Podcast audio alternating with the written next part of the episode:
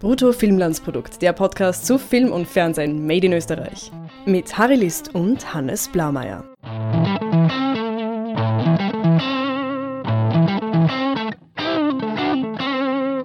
Hallo Hannes. Hallo Harry.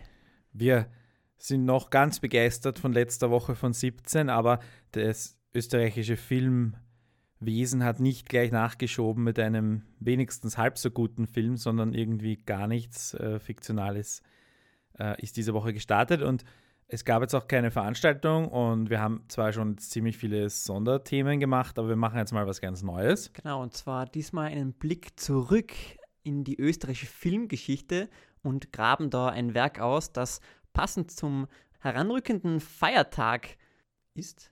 Ja. Nämlich Muttertag. Ist am Sonntag, äh, liebe Kinder, nicht vergessen.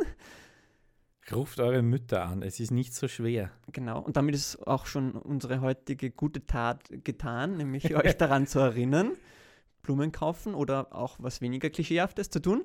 Genau. Und wir haben uns den Film zu Gemüte geführt. Genau, denn da gibt es den gleichnamigen Film. Aus 1993, wenn ich mich jetzt nicht irre.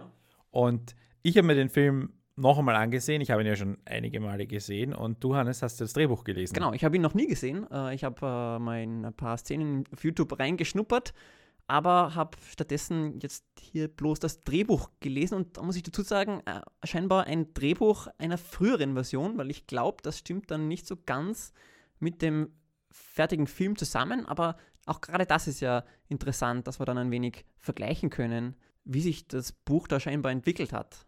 Und aus diesen zwei Perspektiven werden wir über den Film reden und äh, wir werden, wenn euch das gefällt, das auch gerne öfter machen. Wir freuen uns über Feedback äh, aller Art. Es gibt ja in der österreichischen Filmgeschichte Dutzende, also ich möchte nicht übertreiben, indem ich sage Hunderte, aber auf jeden Fall Dutzende gute Filme, die es wert sind, wiedergesehen zu werden, besprochen zu werden, die Aussage und geschichtlichen Wert haben für heute oder für die jetzige Zeit. Und ja, für uns, die wir irgendwie einen Podcast über so ein, ein bisschen eingeschränktes Thema wie den österreichischen Film machen und wir immer wieder Lückenfüller brauchen, weil eben nur mit aktuellen Filmen nicht zu machen ist, einen wöchentlichen Podcast. Und wir wollen ja auch nicht zu jeder schneller Mittelfolge einen eigenen Podcast machen. Dazu gibt es ja schon die Artikel. Richtig, und die drei Podcasts.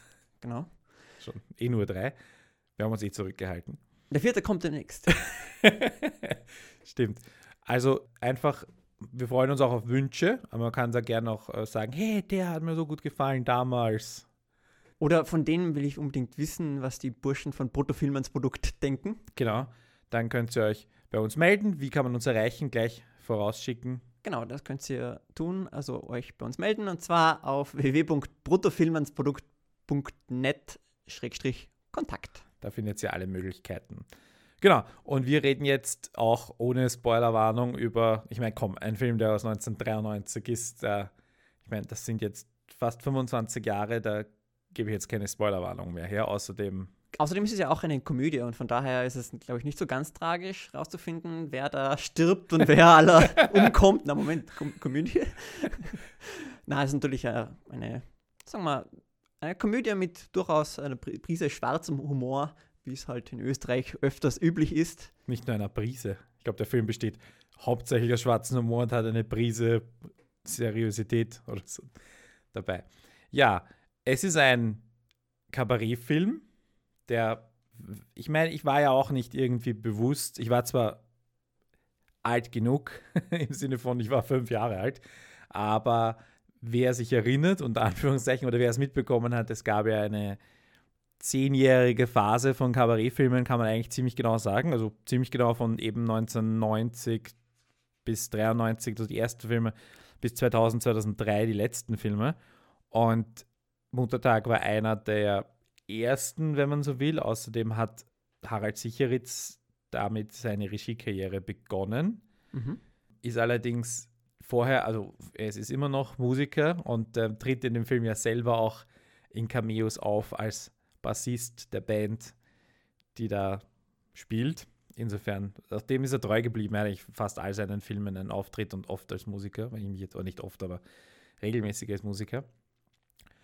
Die Gruppe, die hinter diesem Film steht, ist die Gruppe Schlabarett oder Schlabarett. Das weiß ich jetzt nicht, wie man sie ausspricht. ich habe sie noch nie ausgesprochen gehört, immer nur gelesen, weil sie existiert als Gruppe schon lange nicht mehr. Die Menschen dahinter existieren natürlich noch. Ähm, das sind Alfred Dorfer, Eva Billissig, Andreas, Andrea Händler, äh, Reinhard Nowak und Roland Thüringer, die heute alle aber unterschiedliche Dinge machen, aber damals zusammen äh, auf der Bühne standen, sehr erfolgreich waren und auch gemeinsam diesen Film gestemmt haben. Genau, dass der ja auf eben einem dieser ähm, Kabarettprogramme basiert, so ich das verstanden habe.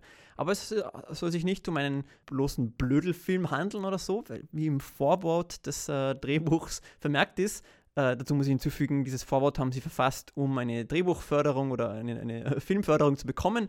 Also haben da sicher auch ein bisschen aufgetragen. Aber um das kurz zu zitieren, Muttertag macht uns mit dem Mikrokosmos einer Wohnsiedlung am Stadtrand Wiens bekannt und zeigt, dass die Bewohner ihre Sünden, Sorgen und Sehnsüchte nur mit Mühe unter der oft sehr dünnen Kruste des Konformismus verstecken können. Ne? Also dieser Film besitzt durchwegs sehr viel Subtext womit auch die Frage, die brennende Frage geklärt wäre, ob vor 25 Jahren die Leute schon genauso schwülstig in ihre Förderanträge reingeschrieben haben. Die Antwort ist leider ja. Ja, und äh, es funktioniert scheinbar. Offenbar hat sich das damals einge... einge naja, die Filmförderung gibt es seit, weiß nicht, Anfang der 80er, 82, 83 in der Gegend. Gibt es das Österreichische Filminstitut. Insofern nehme ich mal an, dass das dieses Syndrom schon länger existiert. Ja. Dabei muss ich ja das auch ein bisschen auch verteidigen, weil ich finde es dann schon interessant, wenn man versucht, dann diese Dinge in, in das Skript hineinzulesen. Und gibt, finde ich, dem Film dann schon auch eine, eine andere Achse, auf der er funktionieren kann, zusätzlich zum Humor. Da bleiben wir gleich dabei, weil dieser Mikrokosmos, der ist ja schon auch gut umgesetzt. Also es wird, es ist eine bekannte große äh, Wiener Gemeindebausiedlung, nämlich das Schöpfwerk oder am Schöpfwerk. Also ich, ich sage mal so, dass man muss nicht jeden Bau in Wien kennen, aber das ist halt einer von denen, die irgendwie bekannt sind, wo auch andere Institutionen untergebracht sind, wo man öfters mal vorbei, also wo man meine Generation auch öfter mal zu tun hatte, wenn man so will. Und so heißt ja auch eine U-Bahn-Station, oder? Ja, wow. gut, die, die U-Bahn-Station dort, richtig, ja. gut, für dich ist. Da, daher kenne ich das Schöpfwerk. Also wirklich. genau. Und wir sehen eine, ähm, zum einen so einen kleinbürgerlichen oder ja, Gemeindebau-Wohnstil, wo alle halt in ihren Schuhschachteln übereinander wohnen und man sich gegenseitig auf den Balkon schauen kann. Und, sie, und das kommt auch im Drehbuch wirklich sehr gut rüber. Ja, und im Film auch. Und auch aus sehr tollen äh, Vogelperspektiven mhm, ja. und auch Froschperspektiven, also die Kombination daraus, wo man, wo die Wände ziemlich, ziemlich dünn sind, man alles hört von den Nachbarn, wo äh, es beginnt der Film damit, dass, dass Edwin aufsteht und obwohl er sich bemüht, leise zu sein, nicht nur die eigene Familie aufweckt, sondern de facto den ganzen Gemeindebau aufweckt weil ein, so eine Art Domino-Effekt auslöst, indem er mal den Schrank aufmacht, es fällt irgendwas heraus, die Nachbarn unter ihm wachen auf, fangen an, mit dem Besen gegen die Decke zu stoßen und unten der Nachbar, äh, er flucht und der Nachbar unten, der schon in der Früh nur das sein Auto putzt, äh, grüßt laut hinauf und weckt alle auf. Also das ist so.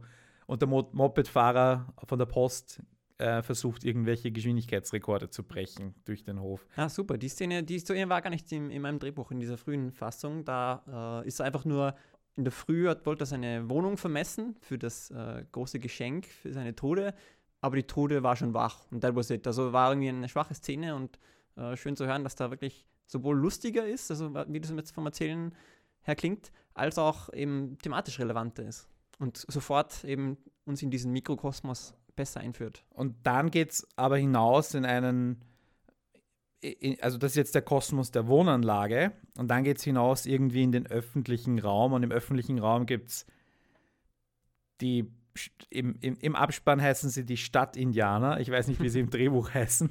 Sag äh, gar nichts. Das sind so, äh, die sind so uniformierte, also ich will nicht sagen, sie sind Punks oder so, aber sie haben so, so, so merkwürdige Uniformen an und sie sind auch eine Band, die gleichzeitig Aha. spielt. Und sie sind auch diese Band. Äh, Günther Pahl, Gunkel, ist einer davon. Und sie singen auch Lieder. Im Film. im Film. Und sie sind aber auch immer da. Also sie sind, und dann gibt es aber eine eigene Gruppe von Stadtstreichern. Unter anderem ist der äh, Willi Resitaritz, Kurt Ostbahn dabei und I. Stangl ist auch dabei. Wurscht, muss man. Ich sage, es ist ein, ein, ein Haufen an Cameos von, von bekannten Leuten.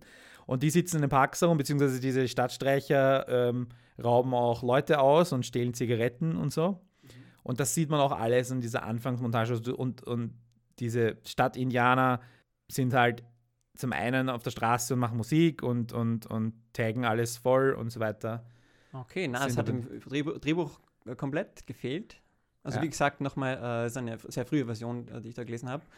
Die haben jetzt keine, die haben jetzt für die Handlung nicht wirklich eine Rolle. Ich meine, sie sind da, also sie sind jetzt auch nicht irgendwelche Wesen, die, die unsichtbar sind. Also die, die, die Protagonisten gehen schon unwohl durch sie durch oder manche gehen unwohl durch, manche gehen einfach so durch und manche interagieren auch mit ihnen. Also zum Beispiel die, der, der Opa mit seinen Sparbüchern setzt sich einmal an den, auf, den, auf den Sockel von einer Statue und daneben ist einer von diesen Stadtindianern, der Günther Pahl eben, und ich glaube, will sich gerade Heroin spritzen oder sowas.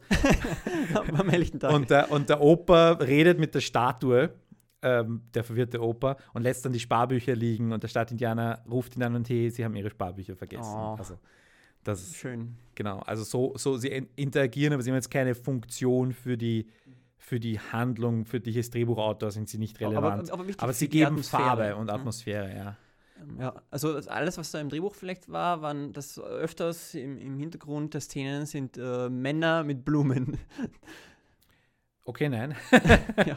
Nein, Also offensichtlich, also im, im Drehbuch äh, kam, kam rüber, dass da irgendwie schon die halbe Stadt sich eben da vorbereitet auf den großen Tag. Es sind, und sie sitzen alle auch immer im Park und es, also da ist, dürfte es, es gibt ja diesen einen Park und das, oder, oder das Ganze spielt halt in dieser, in dieser Anlage und diese Anlage hat den Park und das sind sowohl diese Stadtstreicher als auch diese Stadtindianer und leben halt auf der Straße und es gibt halt eben die Möglichkeit für Cameos und für Musik und insofern Fa Farbkulisse und sie sind, sie sind da, aber es ist auch die, die Gemeinschaft der Protagonisten trifft sich ja zum Beispiel in der Kirche.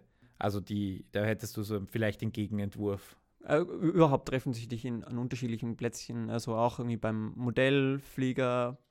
Modellfliegerplatz. Genau. Beim Tanzen, Genau. dann beim Bauchtanzen in der Kirche. Bauchtanzen im, im, im, im Fahrsaal Genau, oder sowas. Ja, genau. Ja, ja äh, kurz die Handlung, nur durch, dass wir das erledigen. Die Familie Neugebauer, Die bereitet sich für den Muttertag vor. Der Erwin, der Vater, heißt der Erwin oder Edwin? Ich hab's und vergessen. Edwin, genau, genau. Edwin, ja. ähm, der hat äh, eine große Überraschung für die Frau Mutter. Was ist es im Buch? Ähm, das ist eine, Was misst er aus im Buch? äh, dann misst er den Platz beim Balkon aus. Ah, eh auch, okay, gut, Weil er, äh, der Campingtisch Frau- kauft Ja, er genau, dann Campingtisch, genau. Mit, äh, also so eine fixe Verbindung aus, aus Bänken, Tisch und Schirm. Hässliches Teil. Ja. Genau, dann der Sohnemann, der hat für die Mutter ein äh, elektrisches Küchenmesser gekauft mit, und in, in, mit der Absicht, äh, dass sich die Mutter mit dem versehentlich äh, verletzt oder sogar ja. äh, umbringt. Und äh, dann ist noch der senile Opa, der ja einfach senil ist und so Comic Relief eigentlich ist und äh, schlecht hört. Ja, klassische Figur. Und der sein Geld auf die, oder seine Sparbücher auflöst, weil er glaubt, dass er Wollte sie nicht sein. Es beginnt ja damit, dass sie am, am Küchentisch irgendwie über Geld streiten. Am, am, in der Früh. Also es spielt ja, so habe ich das interpretiert, von zwei Tagen. Äh, Samstag und Sonntag, also eben der Tag vor dem Muttertag und der Muttertag selber. Und am Samstag machen alle noch Besorgungen und ähm, gehen halt ihrem normalen Tag nach und müssen halt nicht arbeiten, mit Ausnahme von den Polizisten. Und ähm, sie streiten sich, der, der Edwin hätte gerne ein neues Auto und die, die Mama sagt aber, also die Trude sagt, na, zuerst die Wohnung, dann das Auto und will neue Möbel kaufen. Die, der Sohn und die Mutter wollen den Opa ins Heim stecken. Der Vater will den, der Edwin will seinen Vater nicht ins Heim stecken. Und, das, und daraus bekommt er, verwirrt er halt irgendwie was Falsches mit und klaut dann die Sparbücher und geht zur Bank, um es zu spenden in seiner Verwirrtheit. Und Im, im, Drehbuch äh, sehen wir ihn eigentlich ziemlich schon am Anfang da im Postamt sein, äh, wo er eben sein, sein, seine äh, Sparbücher auflöst. Und äh, es wird eigentlich nie wirklich klar, warum er das tut. Oder ganz zum Schluss äh, erfahren wir erst durch irgendwie einen Gag, dass die Familie irgendwie Geld brauchen würde und hoppala, der Opa hat alles weggegeben. Aber äh, es wird eigentlich nicht so ganz klar und ähm, das finde ich gut, dass das da die Drehbuchautoren, die ja übrigens auch Thüringer, Dorfer. Naja, es ist ihr eigenes Programm, ne, Ja. das sie einfach in Filmform gegossen haben. Was auch erklärt, was wir noch nicht erwähnt haben, dass die fünf Leute aus der Gruppe jeweils bis zu zehn Rollen spielen. Vom Großen und Kleinen. Also die Familie Neugebauer, Roland Thüringer spielt den Opa, Alfred Dorfer spielt den Sohn. Also die spielen jeweils 30 Jahre jünger, ähm, als sie sind, oder 15, 20 Jahre jünger oder älter als sie sind. Und ähm, das äh, zieht sich durch den ganzen Film durch, dass du auch eine Szene hast, wo der Polizist, der, den, also Alfred Dorfer in seinem echten Alter spielt, den 17-jährigen Sohn Mischa Ja. grüßt. und dann halt natürlich mit Body Double gefilmt wird, mit Schuss und Gegenschuss.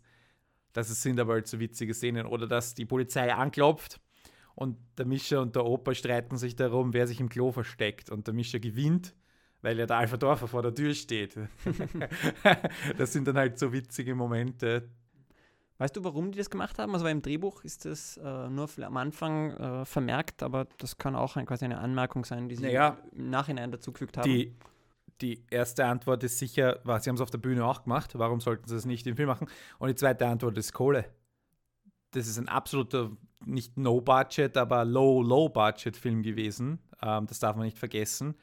Ich glaube, diese ganzen Cameos sind alle aus Netzwerk, Freunde, haben da einfach Zeit investiert und eine Rolle übernommen. Und vi- Ähm, vielleicht sind das ja auch Leute, die äh, damals noch gar nicht so berühmt waren, ne? also wie heute. Sondern Nein, vielleicht also ich eben würd- auch, nein, auch die- so up and coming. Also die Cameos waren durch die Bank schon von Hochkarätern, ja. Also ähm, der äh, Niki List zum Beispiel, der inzwischen verstorben ist und nicht mit mir verwandt ist, ähm, Regisseur von Müllers Büro, der hat, äh, spielt den Chauffeur und der hat, der Harald Sicheritz hat ja bei Müllers Büro für, an der Musik mitgearbeitet zum Beispiel. Also so ist es entstanden, glaube ich, dass man einfach gesagt hat, ja okay, wir brauchen jemanden, der einen Chauffeur macht. Wie wäre es mit einem Cameo von einem von demjenigen, der bisher den äh, erfolgreichsten österreichischen Film hatte. Und dann wenig später vom Harald Sicheritz abgelöst wurde mit Hinterholz 8. Ja, also ein großes Figurenensemble wie bei Game of Thrones. naja, aber, aber eben nur von wenigen Schauspielern. genau. Aber es sind ja gar nicht so viele Hauptfiguren, weil das meiste sind einfach nur lustige Nebencharaktere oder halt Kunden im, im Supermarkt, die an der Kasse stehen. Und ob das jetzt der Thüringer macht mit einem anderen Schnurrbart oder ist, ist dann relativ irrelevant, ja. Ja, äh, apropos ähm, Kaufhausszene, also da, äh, also die, oder ähm, Diebesszene, die ist ja, glaube ich, recht bekannt. Also die, gerade dieses, ich schaue nur, oder ich, ich war nur schauen. Hab noch geschaut. Ja, hab nur geschaut, genau. Und, Äh. sie, und die Ka- Kassiererin sagt dann, wieder schauen. Wirklich sehr witzige Szene, sehr gelungen. Äh, und die hat auch ein bisschen Kultstatus, oder?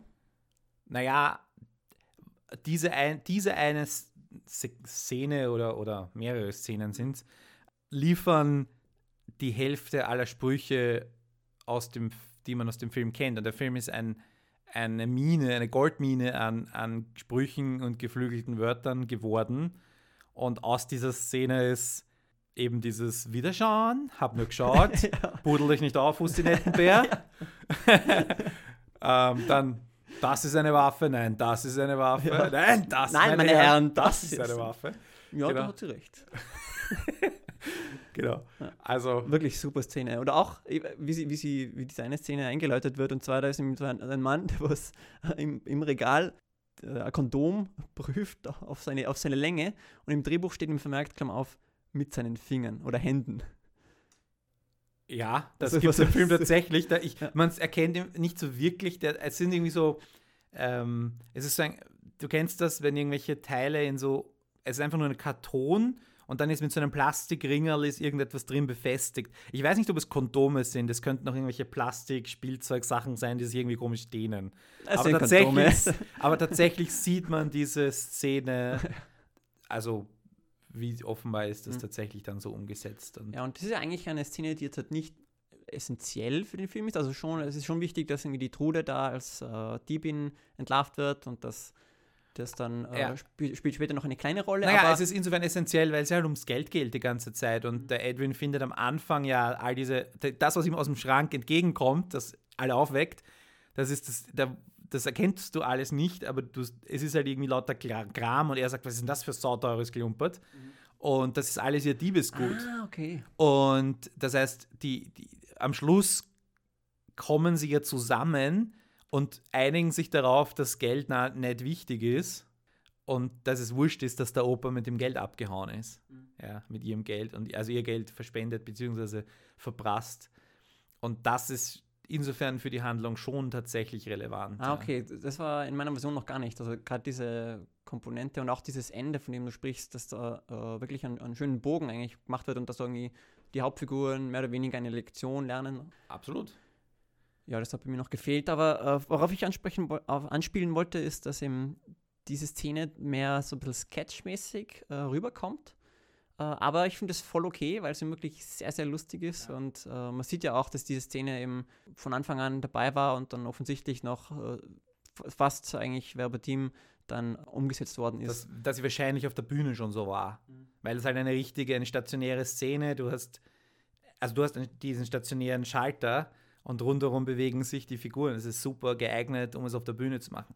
Übrigens, der, der Mann, der Kondome prüft oder was auch immer, das ist der Ehemann von der Nachbarin, die sich dann verletzt. Der kommt auch in anderen Szenen vor. Also dieser, dieser Mann bewegt sich auch durch seinen Tag. Ja, und wir sehen den immer wieder. Und er hat halt, wir erkennen ihn halt am gleichen Hemd und am gleichen Gesicht, am gleichen Schnurrbart, ähm, ohne dass er einen Namen hat oder so. Ich glaube, den Schauspieler auch zu kennen. Ja. Insofern, das hast du auch mit mehreren Leuten. Und wie gesagt, das ist ein Nachbar von ihnen. Ja. Wir sehen ihn, wie er aufgeweckt wird. Ähm, und wir sehen ihn dann auch später, wie er ähm, dabei ist, äh, wie sie sich absticht mit dem Elektromesser, die Nachbarin. Also, also wir, das Abstechen sehen wir nicht, aber wir sehen, wie sie in den Krankenwagen geladen ist. Und dann sehen wir das. Also die, die, die Figuren bewegen sich also in ihrem Bereich und treffen auf, auf einfach auf andere Figuren, die halt dann auch gespielt werden von unseren Hauptdarstellern. Zur Dramaturgie ist mir aufgefallen, dass irgendwie sehr trichterförmig ist es mir vorgekommen. Das heißt, ganz am Anfang des Filmes, da gab es äh, verschiedene Handlungsorte, total viele Figuren und es war noch nicht wirklich so ein richtiger roter Faden sichtbar. Also vor allem gab es da diese äh, Szene in, im Postamt, wo wirklich pff, sechs, sieben Figuren alle da zur Schalterdame kommen äh, und äh, die verschiedensten Sachen wollen, was wirklich mehr so sketchmäßig ist Ja. und dann eigentlich nicht mehr wieder zurückkommen. Das hat mir ähm, schlussendlich dann nicht so getaugt. Und je, je weiter der Film fortschreitet, desto klarer wird, dass es eigentlich um diese Firma, äh, Familie Neugebauer geht. Guter Versprecher. Und äh, da, da fand ich dann, hat der, der Film auch wirklich so erst richtig gegriffen. Also diese einzelnen Sketche, wie eben zum Beispiel dieses, äh, dieser Ladendieb, ähm, die sind teilweise eben sehr gelungen, aber teilweise auch ein bisschen zäh, wie äh, eben diese Postamtszene, wie ich finde. Und ähm, ja, je weiter der Film fortgeschreitet und vor allem dann in, in der zweiten Hälfte, äh, fokussiert sich wirklich dann mehr darauf, auf diese Affäre, die der Erwin eingegangen ist und dann wie die Trude langsam draufkommt und wie dann langsam alle diese Geheimnisse aus der Familie Neugebauer zum Vorschein kommen und wo sich dann wirklich am Muttertag alles zuspitzt. Ich gebe dir recht, dass diese, diese Postszene tatsächlich, äh, weil eigentlich was passiert Relevantes. Der Opa löst das eine Sparbuch auf und muss für das andere Sparbuch nochmal zurückgehen. Und die Evelyn hilft ihm dabei. Genau. Gleichzeitig ist aber auch diese Frau mit diesem komischen, ähm, die immer Faschiertes bestellt in der Post. Ist das im Drehbuch? Das ist eine Frau, offensichtlich Verrückte mit einem Kind. Sie lässt ein Ah, Kind ja, in genau, einem genau. Tragekorb. Ja, genau. Sie lässt das Kind Doch, fallen. es ist im, im Drehbuch auch. Genau. Genau, das Kind vergisst jetzt, so habe ich Äh, bestellt, bestellt äh, Faschiertes. Und das gleiche macht sie auf der Polizei. Und sagt, Faschiertes, aber ohne Knochen. Und die Polizisten sagen, heute haben wir nur mit Knochen und überreichen ihr das Kind wieder. Das sie in der Post vergessen. Oh, ich glaube, ich glaub, das war im Drehbuch auch, aber ich habe nicht ganz checkt. Aber das, das, das, ist eine, das ist ein Mikrokosmos, der Ja. irgendwie funktioniert. Ähm, Und, die, Und- die, die Polizisten kennen die eben schon. offenbar, ja. Und die, du, du, du, du, durch diese Stellen, also du, du, weißt, was auf, du weißt, was auf der Post passiert, du weißt, dass die Post nicht irgendwie genauer nachfragt, wenn jemand das Passwort hat. Ja, ähm, das heißt, es ist relativ leicht, das Geld quasi zu stehlen. Und wir diese lustigen Szenen zwischendurch, also ich meine, wie gesagt, die, die Supermarkt-Szene, da ging es um, um den Diebstahl und darum, dass sie sich schämt und dass sie das halt nicht aus Geldgründen tut, sondern weil sie halt irgendwie ähm, Eheprobleme hat, was ja dann wiederum einen Sinn ergibt. Wir sehen ja auch den, den Polizisten in jede Menge lustigen Situationen, aber am Schluss ist es dann relevant, dass er irgendwie so ein Frauen, so ein Gigolo ist und so ein Frauenheld, dass, weil er ja auf die Trude steht und deswegen gar nicht genauer nachfragt, was mit dem Hamster passiert ist. So, hab, so ist das nämlich eindeutig zu erkennen. So ein dass er- Meerschweinchen.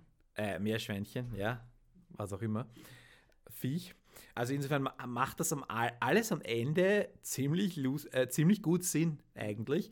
Und dass halt lustige Szenen dabei sind, die halt auf der Bühne wahrscheinlich noch besser funktioniert haben, aber jetzt hier nicht unbedingt komplett deplatziert sind, ja. Gab es im Film auch diesen Strang mit der Jungschar-Gruppe? Ja, Okay, dem, da habe ich immer noch nicht ganz verstanden, was der jetzt hat für eine Rolle spielt. Ne? ja, eh. Der, der, am, am Schluss entdeckt der Mischa halt was, dass seine Mutter, oder ich weiß nicht, kriegt er noch mehr Hass auf seine Mutter oder so. Das ist, glaube ich, die einzige. Wenn du, wenn du eine Funktion suchen willst, dann ist es die, weil sie ihn ja dahin zwingt. Und, aber ja. Aber das ist immer auch so ein Beispiel, dass am Anfang, am Anfang des Films eben so ein bisschen ein, ein Bloat ist. Äh, weiß nicht, fällt mir das deutsche Wort nicht. Ja, genau. Und ähm, dass sich dann das mehr verdichtet und auf, auf fokussiert auf den einen Handlungsstrang und dann spannender auch wird, finde ich. Genau, und dann, in, ich meine, es ist eh dann in der Wohnung die letzte Viertelstunde oder auf der Terrasse eigentlich, beim Muttertag feiern. Da kommt es dann halt zu einem eh eigentlich lustigen wie tragischen Ende und dann halt noch zu einem lustig grauslichen Auflösung. Was ist, die, was ist das Ende im, im, im Buch? Im, Im Buch ist äh, das Ende total unzufriedenstellend und das wirkt irgendwie, als ob ihnen nichts eingefallen ist oder als ob sie nicht mehr fertig geworden sind, muss ich ehrlich gestehen. Äh, und zwar, da im, im Drehbuch, in dieser frühen Fassung, geht es folgendermaßen aus, dass äh, die Evelyn, die, also die, die Affäre kommt raus und die Evelyn wird versehentlich vom äh, Opa äh, mit diesem elektrischen Kü Küchenmesser abgestochen, aber sie äh, überlebt. Und dann kommt ein äh, einseitiges Voice-Over, Monolog von der Evelyn, die sagt, ja, ich habe überlebt, ich war im Krankenhaus und als ich dann wieder rausgekommen bin, waren irgendwie die ganzen äh, Stadtbewohner oder, oder von diesem Gemeindebauer, genau, äh, waren irgendwie böse auf sie und äh, sie ist dann weggezogen und es war gut so, äh, weil sie braucht diese Leute eh nicht mehr und dann ist der Film aus. Und das ist irgendwie, also passt überhaupt nicht. Also äh, einerseits, weil die Evelyn war überhaupt nicht die Hauptfigur ne? und das war auch überhaupt nicht ihr Konflikt. Es hat die Beziehung von Erwin und Trude eigentlich nur in Luft schweben lassen. Es hat auch in der Schwebe lassen, was der Mirko, nein, wie heißt der? der Mischa. genau, da aus der ganzen Sache rausgenommen hat. Und das, wie du sagst, dass der Opa sich mit dem Geld davon gemacht hat, das ist auch nicht vorgekommen. Ja, also wirklich wirkt richtig unfertig und äh, ich habe mich einmal ein wenig informiert äh, auf Wikipedia, äh, wie es tatsächlich ausgegangen ist und das klingt wirklich wesentlich zufriedenstellender und auch lustiger und passender. Für die, die sich nicht mehr erinnern, die Evelyn rennt unabsichtlich in den Grillspieß vom Opa, lebt noch. Das mit dem Elektromesser, das passiert an Das, einem anderen. das Elektromesser ist irgendwie die, an die neugierige Nachbarin, die sie überreichen die Muttertagsgeschenke, sagen das Gedicht auf und das Gedicht übrigens, dieses klassische Muttertagsgedicht, ist übrigens so eine Montage aus all den Figuren, die wir vorher gesehen haben. Die sagen alle das Gedicht auf in so einer Kopfmontage. Lass ja. uns gleich noch drüber sprechen. Erzähl uns zuerst, wie es zu Ende Ja. geht. Ähm, nein, es endet dann, dass die Familie Neubauer das Gedicht vollendet, die Geschenke überreichen und der Mischa sagt, probier das Messer gleich aus, probier es gleich aus. Und irgendwie, na, jetzt nicht, jetzt machen wir irgendwas anderes und die Nachbarin, ich könnte es kurz brauchen. Meine Kotelettes sind zu steif oder irgendwie sowas. Und ja, wir sehen, also dann passiert der Nachbarin halt was. Und dann geht die Handlung los, ähm, die wir, die Evelyn, die Trude sieht die Evelyn von oben, ruft sie, komm rauf, bla bla bla. Und die Evelyn rennt in den Spieß, lebt aber noch. Die Polizei ist inzwischen verständigt, weil der tote Hamster zu den Nachbarn runtergefallen ist. Und äh, die Nachbarn, die haben die Polizei gerufen. Auch die Nachbarn haben wir vorher schon die ganze Zeit gesehen. Und, ähm, und ähm, als die Polizei, als der Gary, der Polizist anklopft, oder kurz vorher haben sie die Evelyn erstickt. Ach, der Gary ist der Polizist? Der Gary ist der Polizist, ja. Ah, okay. Äh, der Gary ist im Drehbuch nur so eine Nebenfigur und kommt Achso, in, nein. als Polizist gar nicht in Erscheinung, Der hat, glaube ich. ich vielleicht, Aber es ist natürlich sehr clever, dass sie da das, äh, ähm, dem Gary dann noch eine andere Fu- Funktion gegeben haben, genau. um eben wieder diesen Mikrokosmos deutlicher hervorzuheben. Und da ist die, haben sie, also der Edwin erstickt die Evelyn mit dem Polster. Und dann, als der Gary wieder geht, ohne hineingeschaut zu haben in die Wohnung, weil es ihm völlig wurscht ist, ist dann Schnitt, nächster Tag oder, nächst, oder am Abend großes Volksfest im Park. Und alle bedanken sich bei der Familie Neugebauer für die Fleischspende. Mhm. Aber es hat ein bisschen süßlich geschmeckt. Ein bisschen süßlich gelesen. ja. Und äh, es kommt davon, wenn man es einfriert. ja. Oder ich weiß nicht, ob es der nächste Tag ist, aber es ist dann auf jeden Fall diese, ähm, sowohl die, die, die Personen, die wir gesehen haben, als auch die Stadtindianer und die Stadtstreicher sind dann alle auf diesem großen Fest und man sieht dann halt noch viele Figuren und Äh, dann, dann schneidet es eben zu den, zum Opa, der in irgendwo am Strand liegt und sich bedienen lässt. Von einem Reinhard Nowak im Blackface. oh, Das kannst du heute auch nicht mehr machen. Du hast es mit dem Muttertagsgedicht angeschnitten. Ich kann es nicht auswendig nennen. Äh, also vom, vom Muttertagsgedicht weiß ich gar nichts. Äh, aber im Drehbuch war auch, waren die Einblicke in die Muttertage unterschiedlicher Familien. Und da war es nicht bei so einer Montage, wie sie äh, jeweils äh, ihr, das gleiche Gedicht vortragen, sondern äh, das habe ich wirklich wunderschön gefunden.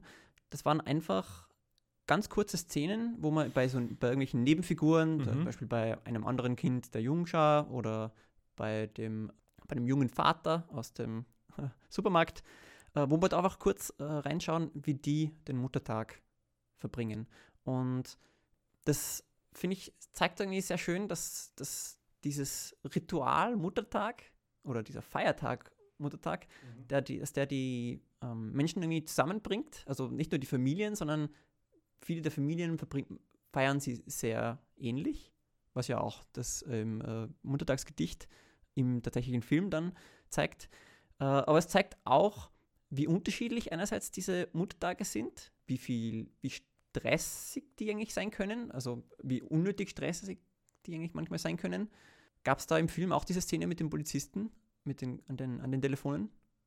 Äh, nein. Also super, super lustige Szene. Und zwar, äh, irgendwer ruft, äh, ich glaube, eine der Hauptfiguren ruft irgendwie die Polizei an, dass äh, Probleme gibt bei ihnen zu Hause. Und dann sieht man, in der Polizeistation sind fünf Polizisten, äh, stehen vor 30 Telefonen, die Nein. alle schrill k- Äh, nein, nein, klingen. Es wird ein Polizist an einem Telefon wird zweimal angerufen. Also man sieht ihn zweimal telefonieren, aber das hat nicht so wirklich eine Relevanz und du hörst auch nicht, was die Person auf der anderen Seite sagt. Okay, Also es mag das, es mag das Überbleibsel von dieser Szene sein, aber dass irgendwie die Polizei genervt ist und nicht arbeiten will, aber Nein, nein, nicht, dass sie nicht arbeiten will, sondern dass sie so viel zu tun hat am, am, Mut am Muttertag, weil jeder wegen irgendeinen Schaß anruft, Okay, weil, weil sich jede Familie so einen Stress macht. Und gleichzeitig sehen wir eben auch so im, zum Beispiel den, den Bad Boy von der Jungschar-Gruppe, der beim Muttertag ist er dann der Good Boy, der was eben am Mhm. Muttertagsgedicht vorträgt. Oder äh, was ich auch sehr schön fand, eben dieser junge Vater, der äh, im Supermarkt, der eigentlich ähm, der den Detektiv erschießt, der äh, bekommt da irgendwie Freigang von der Polizei, also wird in Handschellen, darf er nach Hause kommen und darf seiner Ehefrau das Muttertagsgedicht Oh. vorlesen. Voll schön, ja, wirklich voll schön. Ja, also irgendwie lustig, aber gleichzeitig tragisch und ja, und Nein, wirklich, nein, wirklich die- eine schöne Botschaft. die, die, das im Supermarkt hat keine Konsequenzen, also man sieht nichts davon. Und in dieser Muttertagsgedicht-Montage sehen wir dann halt einfach, ja, da sind dann aber auch schon auch von den härteren Charakteren welche, die dann ein bisschen weicher reden oder so. Mhm. Ja. Okay, aber ähnliches Sentiment ausgedrückt. ja, also. äh, wesentlich kompakterer, Mhm. wesentlich sparenderer Form. Das macht schon Sinn. Und es sind aber auch die, von den Stadtindianern und von den, von den, von den, von den Cameos, also von den, von den bekannteren, äh, ist auch welche dabei und so. Das macht eine ganz gute Mischung. Ja, äh, also wirklich eine schöne Idee. Ich finde, wie es im Buch steht, eigentlich klingt, jetzt schöner für mich, als wie äh, bloß diese Montage mit dem Gedicht. Aber auch im Buch habe ich gefunden, dass man das noch verstärken könnte. Also wirklich Mhm. bei jeder äh, Nebenfigur äh, einfach kurz zeigen, wie unterschiedlich diese Muttertage sind. Aber natürlich kann ich verstehen, das sind halt dann, ist ein bisschen teuer, nicht? Also für eine Montage da oder, oder für, für nur ganz kurze äh, Einblicke ähm, Ereignisse ei- bei verschiedenen Drehorten anzurücken mit äh, verschiedenen Figuren, das ist natürlich aufwendiger. Natürlich muss man sagen, diese Wohnungen schauen ja äh, oftmals oder viele sehr gleich aus. Also da hätte man schon an Drehorten sparen können, aber ja. sicher- Aber überlege mal, wenn heute eine, eine Cop Stories Folge, wo wir eine Montage pro Folge haben, äh, wenn die ein Budget haben von 400.000 heute, dann ähm, muss man mal inflationär rechnen, dann was das damals wert gewesen wäre, das zu machen, was es gekostet hätte, was sie das nie gehabt hätten. Also aber- insofern. Aber man muss dazu sagen, ähm, bei Cop Stories, da sind sie ja schon an den Locations beim Drehen. Also da müssen sie dann vielleicht noch Eh. eine Einstellung Ja, machen, ja. aber und hier hätten sie wirklich neue Drehorte besuchen müssen. Also wäre sicher nicht so äh, rentabel gewesen. Aber der Film ist schon, ich glaube, also ich, ich glaube, es gibt keine offiziellen Informationen. Man müsste wohl fragen, wie viel das Budget dann im Endeffekt war. Aber ich glaube, wenn man das dann inflationär umrechnet, ähm, ist das sicher ein sehr, sehr, sehr kostengünstiger Film gewesen. Und ähm, funktioniert aber äh, wirklich großartig. Und insofern liegt da vielleicht auch ein Wert für heute, dass man sich das anschaut und sagt, man kann das schon machen. Was der Film als Vorteil hatte oder was, oder was den Filmemachern sicher geholfen hat, ist das Netzwerk an den Leuten, dass man sich kannte, dass eben Prominenz eingesprungen ist oder beziehungsweise nicht eingesprungen, halt einfach ein bisschen unterstützt hat. Und ja, so ist Muttertag dann auch im Kino erfolgreich gewesen, weil ja man schon auf, auf, auf bestehenden Ruf und auf bestehenden Erfolg aufbauen konnte, weil ja die Gruppe nicht unbekannt war.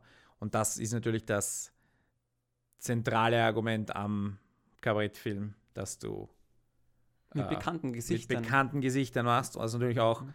eine Phase war im österreichischen Film, die eben dann mit Hinterholz 8 seinen äh, größten Erfolg hatte und mit ja, Emma 2412 kann man so sagen, war dann so das letzte, der Ausläufer des Ganzen, plus Kinofilm noch. Insofern. Und heute machen ja die Leute, also ich kann mich nicht erinnern, wann der letzte, ähm, wann der Alfred Dorfer das letzte Mal eine Hauptrolle in einem Kinofilm hatte. Ich meine, irgendwie eine kleine Nebenrolle oder so. Sicher. ja, aber- heutz- heutzutage rangiert das Ganze als Bruttofilmsprodukt Classic. genau. naja, 25 Jahre fast schon alt. Äh, nee, ist ein Klassiker. hätten sie uns für nächstes Jahr aufheben sollen, dann wären es 25 Jahre. Es gibt noch irgendeinen Muttertagsfilm, den können wir dann nächstes Jahr machen. Ansonsten gehen uns die Themen aber aus für Muttertag. Das liegt halt auch ein kleines Land. ist nicht so, ist nicht so wie in, wie in den USA, wo es immer fixe Valentine's Days und Halloween und Weihnachtsfilme gibt. Ja, oder, Gibt's ja. oder, oder Episoden. Das wäre doch was Schönes, ne? Bei Cop Stories so eine Muttertagsfolge. Oder, oder bei Schneller Mittelt. Aber natürlich, die sind nicht so flexibel in Sachen Ausstrahlungstermine. wissen ja nicht, wann sie ausgestrahlt werden, genau. Ja, wir haben schon gesagt, wie ihr uns erreichen könnt. Nochmal zur Wiederholung. Genau, äh, www.bruttofilmlandsprodukt.net-kontakt. Genau. Wir freuen uns über alle Zuschriften, Kommentare und, Fan- äh, und Feindpost. können- und äh, über iTunes-Bewertungen sollen angeblich helfen, wenn Genau. da fünf Sterne Five. Star. Und ansonsten können Sie im Podcast gerne weiter sagen, weiter posten. Das ist auch ähm, kein Aufwand, aber könnte ungemein, ungemein helfen. Wenn euch die Folge gefallen hat oder eine andere Folge gefallen hat, dann einfach weiter sagen, ein bisschen Word of Mouth. Als Geschenk für uns, als Mütter des Was? Podcasts. Foto Filmlandsprodukt. Okay. ja, genau. Das lassen wir so mal stehen. Okay, dann bis zum nächsten Mal. Ari, es hat mich gefreut. Servus.